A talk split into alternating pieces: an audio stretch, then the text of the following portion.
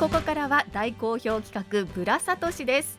ANN ソウル支局 KBC 報道情報センターの河村聡記者に韓国の街をぶらりと散歩しながらリポートしてもらいます。河村さんアニョハセヨアニョハセヨよろしくお願いします。よろしくお願いします。今日はどこですか？今日はですねテハンノっていう場所に来てまして散歩にぴったりの場所に今日ちょっと来てます。テハンノ？はい、あのソウル駅とかミョンドンから、まあ、北東の方にタクシーで、まあ、大体20分ぐらいですかね、うん、来たところで日本人が大好きなトンデムンのすぐお隣ですね。あそうですか。トンデムンはね、はい、もう馴染みの場所な感じがしますが、うん、テハンノは初めて聞きました。どういう字を書くんですか？大学路大学の道って書いてテハンノっていうんですけどこれもともと韓国一の名門のソウル大学ってご存知だと思うんですけれども、はい、ソウル大学のキャンパスがあったんですね。ええ、今はですねもうほとんど移転しちゃって、うん、医学部系の学部とか大学教員とかが残ってるっていうことで。あでまあ、その名残というか、それで大学路っていう名前になってるんですね。で、テハンノって読むんですね。はい、そうです。今はどんな町になってるんですか？今はですね、ここ演劇の街って言われていて、はい、100以上の劇場がですね密集しているんですよ。えー、韓国のブロードウェイなんて呼ばれ方もするみたいなんですけど、まさに韓国のブロードウェイ。そうですそうです。いやただこんだけ言ってるんですけど、私実はですねまともに来たことがあんまりなくて、えバスで通るぐらいはあったんですけど、テマス系のですね、はい、ディレクターのチョイスで。はいちょっと気になるからぜひ行ってくださいということでちょっと先週初めて来てみたんです。そうなんですね。どうですか？街の雰囲気は。街ですね、結論から言うとすごくいいですね。そうですか。そうなんです。あのタクシーでまあミョンドンから20分ほどのところっていうことだったんですが例えば地下鉄でいうと、最寄り駅はどこになりますか？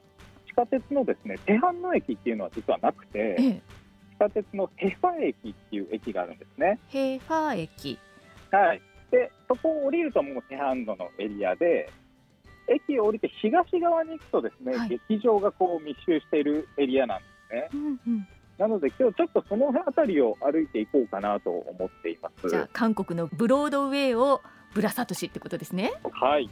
まず今ですね、はい、駅の方からその東側のエリアに入ってきたんですけど、はい、入ってくるとすぐですねやっぱりこの演劇のポスターが貼られている掲示板が結構至る所にあって、うん、劇場もやっぱりあちこちにありますね。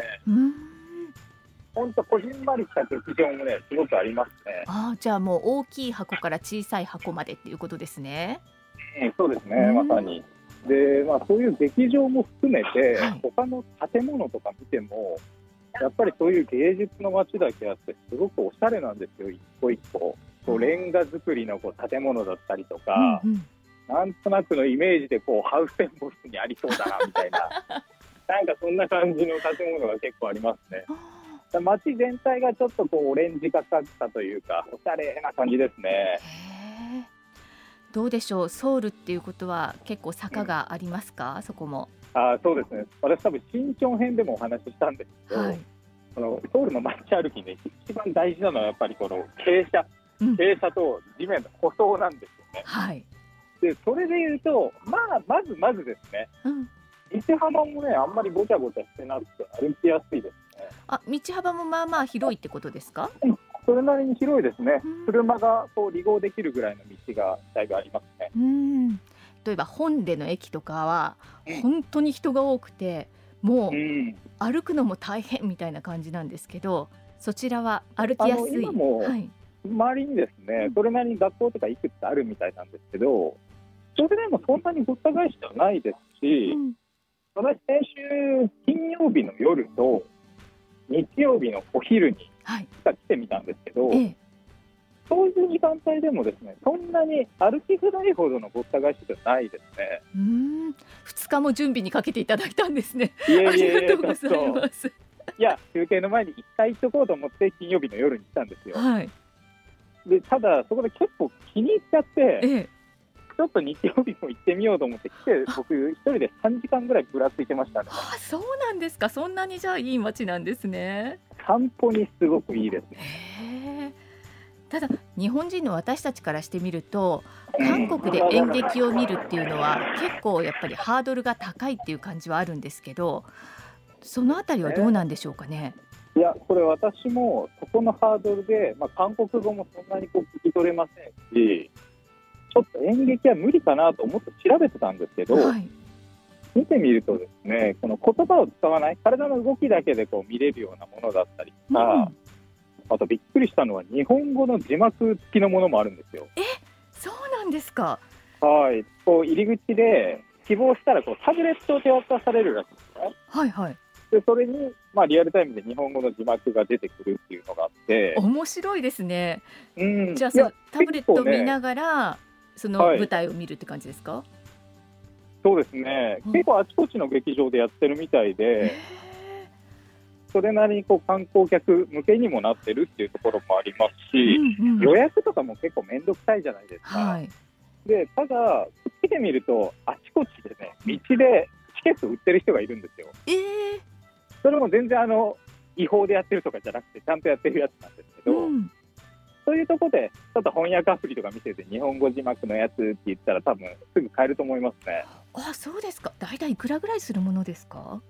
大体ですね、安いのだと本当1500円とか2000円からとか。なんか結構思ったよりお手軽だなっていう感じですね。本当ですね。ちょっと一回行ってみたいなっていう気になりますね。うん、まあ1500円とか2000円で韓国のこう文化みたいなの感じられるっていうのは、うん、ね、劇場以外にもなんかこう楽しさってありますか？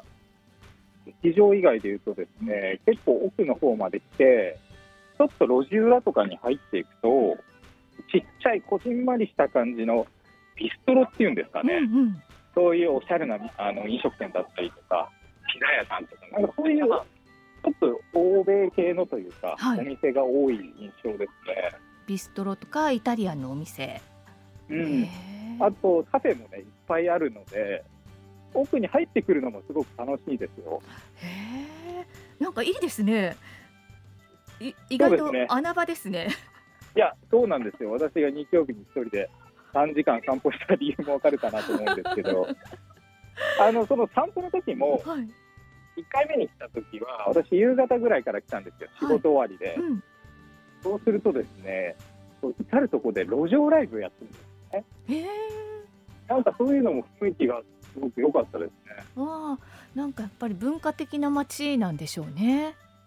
うん、芸術の街っていう感じしましたね。うん、うん、で、そのテハンドでもう一つお勧めしたいのが、はい、駅からですね歩いて大体15分ぐらい歩くと、ナクサン公園っていう公園があるんですね。ナクサン公園はい、で、ここ山の上にある公園で、昔のこう城壁が残ってるんですよ。うんうん、で、その城壁沿いを散歩しつつ、これ高いところにあるんで、本当にね、通るのが360度一望できるんですね。ソウルタワーも見えれば、ロッテタワーも見えるっていう。で、夜景もすごく綺麗らしいんで、ここもすごくお勧めしますね。うん、あいいですね。いや、ここおすすめですよ。私、昼間に行ったんで、ちょっと夜景は楽しめなかったんですけど、うん、まあ、それでもすごく良かったですね。でただ、ここちょっとアクセスが、歩いて15分ぐらいではあるんですけど、はい、その間が結構ハードな坂道なんですよ。まあ、そうですよね。だってソウル360度一望できるってことは相当高いところにあるので そこ登らなきゃいけないってことですよね。ね。結構こう狭いそこも住宅街なんですけど、うんうん、階段の道をねずっと上がっていかないといけないんで、ええ、ちょっと体力の覚悟は必要かもしれないですね。じゃあ、スニーカーで行くのがいいですね。あそうですね。ただ、その道もですね、うん、至る所に壁面アートっていうんですかね、はいはい、こう壁に絵が描いてるんですよ。うん、で、そういうところでこう若い人たち写真撮ってたりとか、はい、あと、まあ、登り切ったところには、すごく景色のいいカフェが何軒も並んでいて、わあ、いいですね。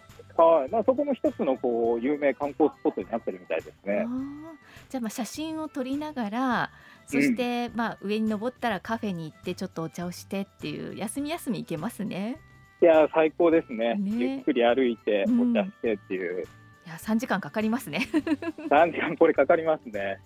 ということで今日は大学道と書いて手半野と読む地域エリアにブラサト市で訪れてもらいましたが、はい、川村さん手半野は川村さんから見て何色に見えますか？そうですね、まあ、やっぱりレンガ作りの感じなんで、はい、そういう茶色っぽい感じですかね。うんうんうん。今日はすごくいいところを教えていただきました。トンデムンのすぐお隣にあるテハンノというエリアですね。はい。川村さんありがとうございました。はいありがとうございました